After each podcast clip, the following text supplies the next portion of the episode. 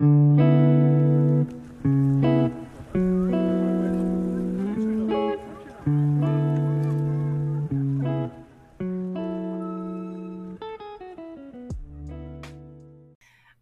está ouvindo o Feministech Podcast, um podcast feito por uma equipe de mulheres maravilhosas que trabalham ou estudam tecnologia.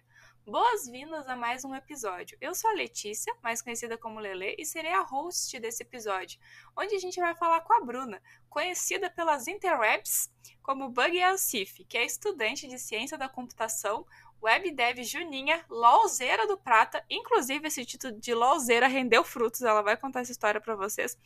Artesã de chaveirinhos fofos e streamer da Feministech, que veio conversar com a gente sobre a sua história com tecnologia e mais algumas coisas. Então, Bu, muito obrigada por participar do nosso podcast e ser presente para esse pessoal maravilhoso que está nos ouvindo. Muito obrigada também pelo convite, é uma honra estar aqui nesse podcast. Então, como já foi falado, né, meu nome é Bruna, sou estudante de Ciência da Computação. Atualmente estou né, no início ainda, terceiro semestre, e estou mais focada né, um pouco no, nos streams da Feministag, passando alguns conteúdos, principalmente de Python. Então, Bu, conta pra gente como que você entrou na área de tecnologia, que eu acho essa história bem interessante. Né? Então, foi uma reviravolta assim na minha vida eu vou contar um pouco como que eu cheguei aqui. Então, após o ensino médio, eu fiz um curso técnico de edificações. Uh, e eu parti daí para o mercado de trabalho nessa área, né? Eu trabalhei durante alguns cinco anos, mais ou menos, em um escritório de arquitetura, principalmente com desenhos técnicos. E assim, depois desse tempo, eu comecei a sentir essa necessidade de avançar um pouco meus conhecimentos. E então eu comecei a, a estudar um pouco mais para entrar numa faculdade. Primeiramente, eu tentei na faculdade de arquitetura, que a princípio era o que eu queria. Então, eu tentei algumas vezes no vestibular e, e faculdades públicas, principalmente, e não deu certo algumas vezes. Até que um dia chegou a oportunidade de eu me inscrever no ProUni. Só que tinha um detalhe. No ProUni, eu não conseguia estudar na minha cidade, eu teria que me mudar para outra cidade. E nesse momento que eu consegui essa bolsa do ProUni, né, eu fiquei pensando, será que eu vou, será que eu não vou? Eu fiquei naquela dúvida, né? Então, eu acabei decidindo ir. Larguei tudo, larguei meu trabalho, larguei minha família e fui sozinha assim para outra cidade, onde eu não conhecia ninguém. Então lá, o que aconteceu? Eu cursei durante mais ou menos um ano a faculdade de arquitetura e eu, com o passar do tempo, assim, eu fui notando que talvez não era bem isso que eu queria, não era o que eu imaginava, o que, que, é, que ia ser né, a faculdade de arquitetura. E durante esse tempo também eu fui conhecendo um pouco mais sobre IoT e casas inteligentes, que é, tem um pouco uh, uma relação, né, mas era mais focada então para a tecnologia. Então, durante esse tempo que eu estava cursando arquitetura, eu busquei também um curso que fosse na área de, de tecnologia, que tivesse a ver com, com casas inteligentes. Mas eu não tinha muita noção do que procurar, né? Então, nesse período, eu achei um curso técnico em informática para a internet. Né? Como eu não tinha muita noção, eu achei, ah, deve ter a ver, vamos lá ver o que, que dá. Entrando nesse curso, então, eu me deparei com programação web, HTML, CSS. E, assim, eu me apaixonei realmente por essa área, de, principalmente de programação. E eu gostei tanto que acabei mudando também a minha graduação para ciência da computação. Então foi essa minha virada de, de área, né, de arquitetura e urbanismo para a área de tecnologia. Entrei meio sem saber onde eu estava me metendo, mas eu gostei e fiquei. É, é mais ou menos a minha história com computação também porque eu entrei para engenharia da computação porque a proposta era vamos mexer com hardware. Eu achei que eu ia aprender a consertar computador. Eu acho que eu já contei essa história algumas vezes no podcast, se não, eu vou repeti-la. E não sei formatar computador até hoje. Então. É, às vezes a gente imagina um negócio, mas chega lá é outra coisa totalmente diferente. E às vezes até melhor do que a gente imaginava, né? Sim, e como é que foi essa transição de carreira da arquitetura para tecnologia? Tu, as coisas eram como tu imaginava que fossem ou tu foi surpreendida em milhões de maneiras diferentes, algumas boas e algumas ruins? Então, é, foi bem uh, um pouco complicado no início, porque eu estava bastante acostumada com essa área, né? Eu fiquei naquela, naquele modo de comodismo, sabe? Mas eu, eu tinha necessidade de, de mudar. Então, entrando na área de tecnologia era algo totalmente novo, eu não tinha ideia do que, era programação, principalmente a programação web, que foi o contato inicial que eu tive. E assim, uh, foi um pouco complicado, mas foi muito divertido também aprender coisas novas. Foi um mundo totalmente diferente. E eu acabei não conseguindo juntar exatamente com o que eu fazia com a arquitetura, né? Mas eu comecei a ver outras possibilidades dentro da área de tecnologia. Uh, tem algumas partes como de acessibilidade, onde eu fiz alguns projetos voluntários lá dentro do, da faculdade, que era um projeto de Libras, onde a gente traduzia uh, alguns nutrientes de produtos de supermercado para pessoas com deficiência auditiva, né? Então, foi, assim, projetos maravilhosos que a gente tem dentro da faculdade, onde a gente tem essa acessibilidade e foi uma, uma coisa bem incrível que me motivou mais ainda a continuar nesse curso. E como que foi escolher ciência da computação? Era o que estava disponível ali na faculdade ou tu tinha alguma outra opção? se tinha alguma outra opção, por que escolher a ciência? Ah, então foi o seguinte, enquanto eu fazia o técnico, eu ainda não tinha largado a arquitetura. E eu ainda estava tentando entrar, uh, encontrar né, um jeito de, de unir as duas. E durante o técnico, eu conversei com alguns professores com algumas ideias que eu tinha, assim, um pouco sem noção, talvez, que eu queria. Eu tinha um problema que eu via dentro do escritório onde eu trabalhava, que era que as pessoas não tinham muita noção de enxergar o... a dimensão real de um projeto. Então, conversando com ele, eu perguntei: será que seria possível uh, algum tipo de realidade aumentada ou virtual? Onde as pessoas conseguissem ver o projeto real assim em volta delas. E nisso ele me recomendou assistir algumas aulas da ciência da computação. Foi a partir daí que eu realmente, assistindo né, alguma coisinha lá, que eu realmente tive essa vontade de, de trocar. E como é que está sendo o curso, Bu? Olha, uh, às vezes parece uma coisa muito difícil de fazer, eu tenho esse, acho que um pouco de síndrome do, do impostor também, de achar que as coisas não vão dar certo, que é muito difícil para mim. Mas assim, né, eu, infelizmente eu tenho esse costume de olhar uma coisa e achar que é muito difícil, mas quando eu faço, quando eu começo né, a estudar realmente, as coisas parecem que vão fluindo naturalmente e vai, vai dando tudo certo. Então, eu tô nesse momento, né, que eu tô com algumas disciplinas achando muito difícil, mas vai indo aos pouquinhos, vai se encaixando as coisas e vai dando tudo certo. Sim, o dar tudo certo é, é a parte importante. Sim. E a gente tem bastante essa coisa de achar complicado, porque muitas vezes a coisa que a gente está estudando é uma coisa mais teórica e é totalmente diferente tu ter que inferir pelo que tá no livro que a coisa funciona do que tu ali digitar meia dúzia de linha de código e ver o negócio funcionando na tua frente. Sim, exatamente. Eu tinha algumas dificuldades, uh, por exemplo, em pegar só a teoria e não ter algo, algum código, por exemplo, de exemplo. Ficou confuso, né? Um código de exemplo para eu, verificar o que está acontecendo realmente. Então, foi uma das técnicas que eu encontrei, né? Eu pego a teoria e vou em busca de algum código que já funciona para ver como que ele está funcionando, como que ele uh, funciona assim por baixo né, do, dos panos, digamos assim, que aí eu consigo entender melhor o que realmente está na teoria. Sim, isso eu acho uma estratégia de estudo muito válida. Bom, e além da do básico assim de uma faculdade, né, que uma faculdade não é uma coisa nada básica, mas além de fazer os projetos básicos ali, de estar nas disciplinas, tu é uma pessoa que se envolveu em 500 coisas diferentes num momento só da vida.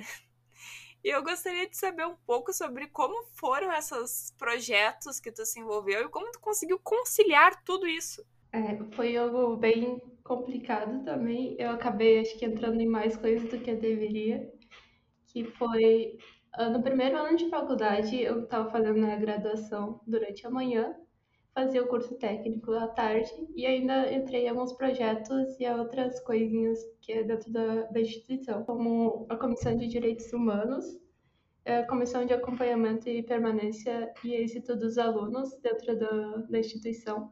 Eu achei bem importante tanto essa área técnica quanto essa área mais humana, né, para desenvolver a, a pessoa de uma outra forma, não apenas focada no técnico. Eu acho que essa, esse equilíbrio, assim, é bem importante, principalmente para a área de trabalho, né, onde tu tem, acaba lidando com pressão e tudo mais, então acho que é um bom equilíbrio também entrar nessas outras áreas para conhecer um pouco mais. Então, na área técnica, eu entrei em alguns projetos de pesquisa e teve um bem engraçado que aconteceu, que durante o técnico apareceu um edital dentro da instituição para te inscrever algum projeto, junto com um professor orientador.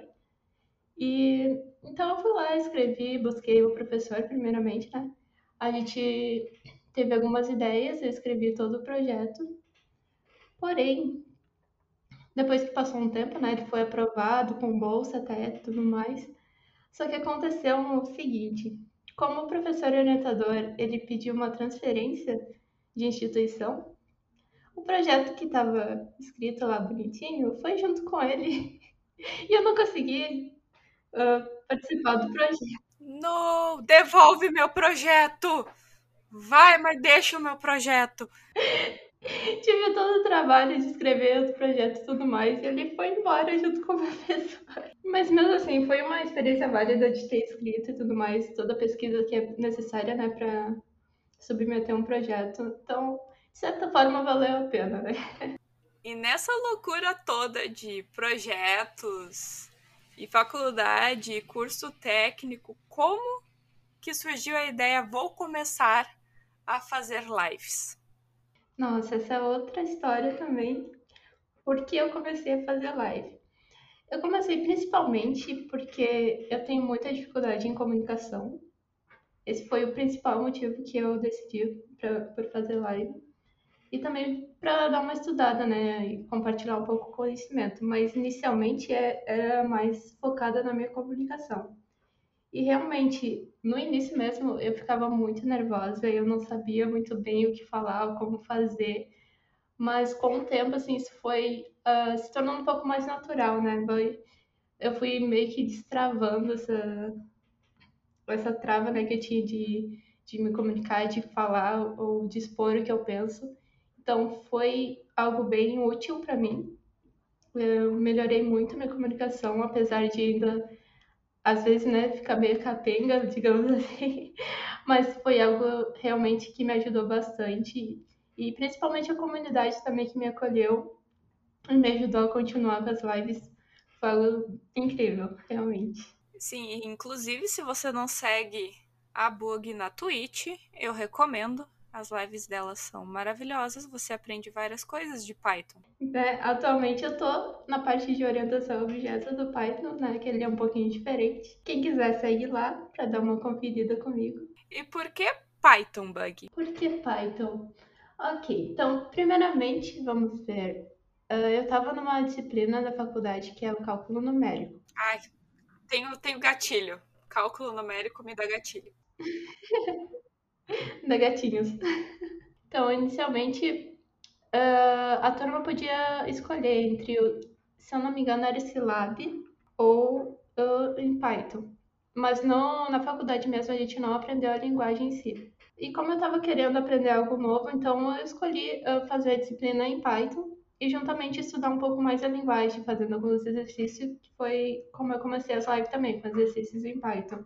Então, inicialmente foi isso, foi por causa do cálculo numérico que eu acabei realmente entrando nesse, mundo de Python e me apaixonei pela linguagem também. E além do Python, né, tu está trabalhando um pouco com outras linguagens de programação devido ao fato de ser uma web dev. E com quais linguagens tu está trabalhando, Bu? No trabalho eu estou fazendo um pouco alguns projetos né, em PHP e basicamente JavaScript também, um pouco de React, mas é, é basicamente JavaScript que eu estou trabalhando.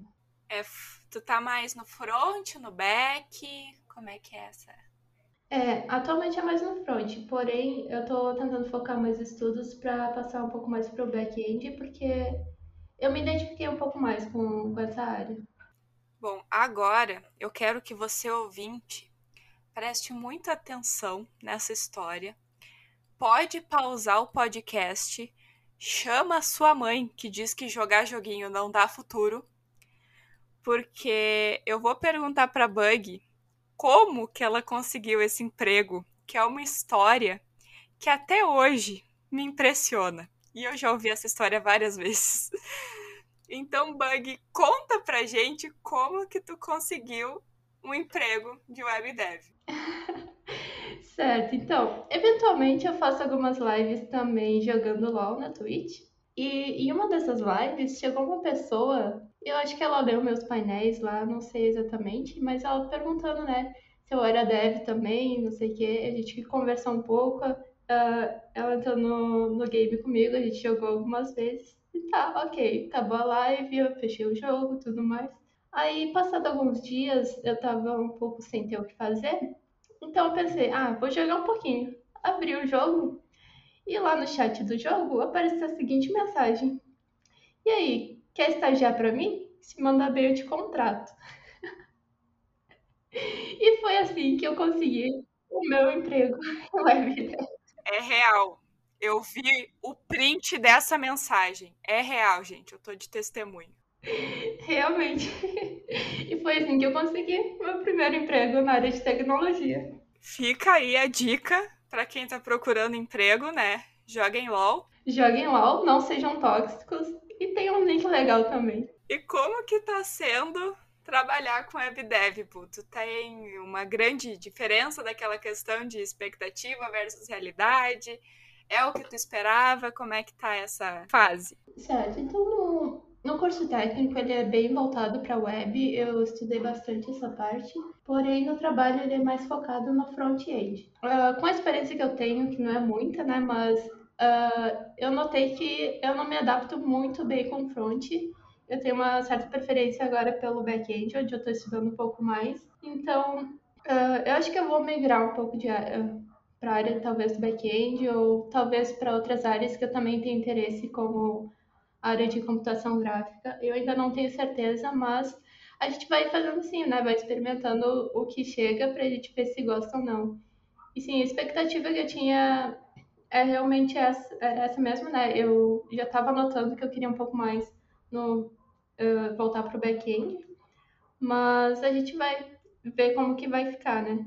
A gente entra e experimenta. E que outras áreas tu tem interesse em experimentar também, Bu? A gente já viu aí que tu tem bastante interesse na parte de web, mas e a parte de IoT, de desenvolvimento desktop? Como é que tá? Tem algum interesse nessa área, alguma coisa? Ah, então, inicialmente, né, lá quando eu estava na arquitetura, a primeira coisa que eu tinha pensado era nessa parte de IoT. Porém, eu não tive contato ainda com ela, uh, tipo, na prática mesmo. Uh, talvez eu consiga algum projeto, alguma coisa assim, para dar uma olhada como é que vai ser também. Porém, eu não sei exatamente. Eu tenho um certo receio com mex mexer com hardware, é, alguma coisa do tipo, que eu sou um pouco desastrada nesse sentido. Então, né, eu tenho medo de acabar queimando tudo ou fazendo algo errado que, por exemplo, no código a gente pode certa de certa forma corrigir, né? Mas tá mexendo no hardware acaba queimando ele aí não tem muito o que fazer.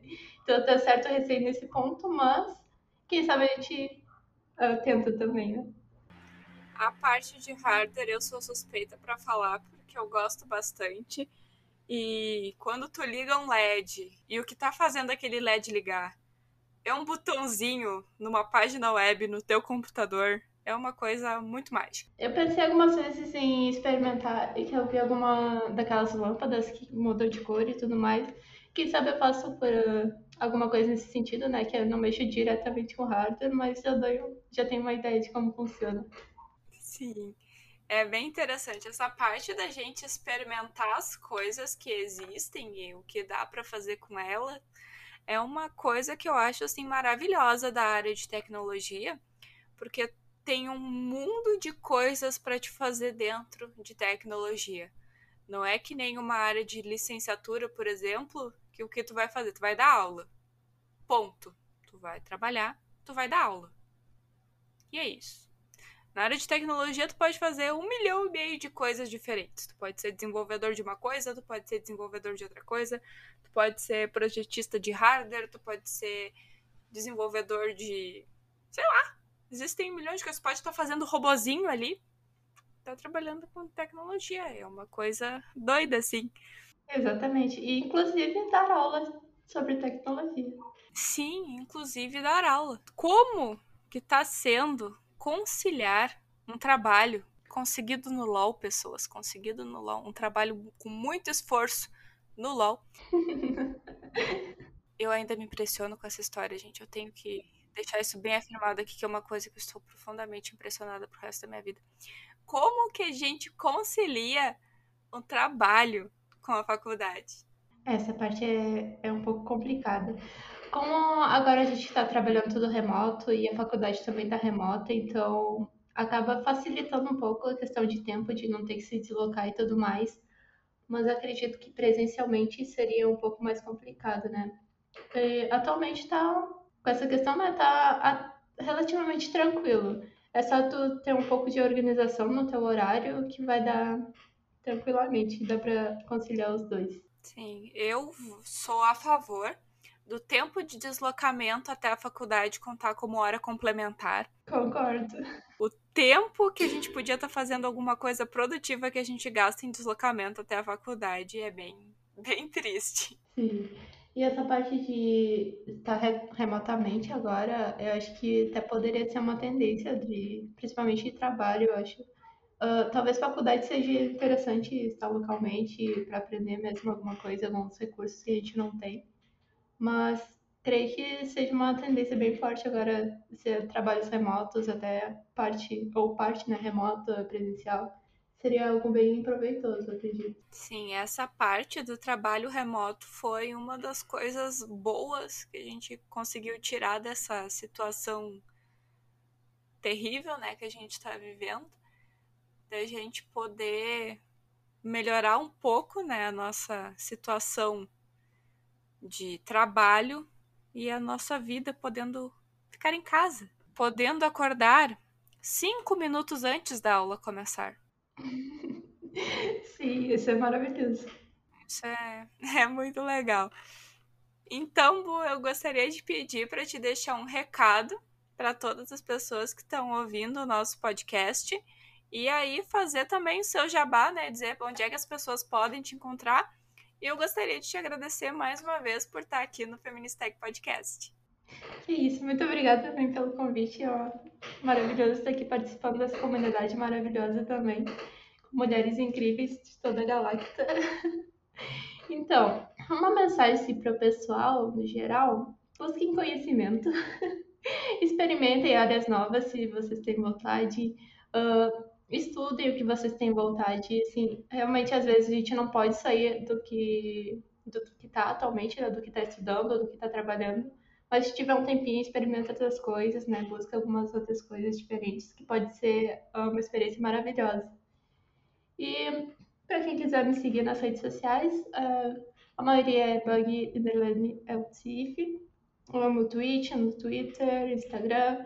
Enfim, fiquem à vontade para chegar lá, conversar, compartilhar alguma coisa, pedir ajuda também, no que a gente puder ajudar, a gente tá aí. É isso. Bom, gente, então, muito obrigada pela companhia. Se você tem interesse em conhecer mais sobre o nosso time, a nossa comunidade, as nossas redes sociais estão na descrição do episódio. As da Bug também vão estar ali escritinhas com link bonitinho, é só clicar e você já acha ela. E eu espero que você tenha gostado do episódio de hoje e não deixe de acompanhar os próximos episódios do nosso podcast. Até mais! Tchau!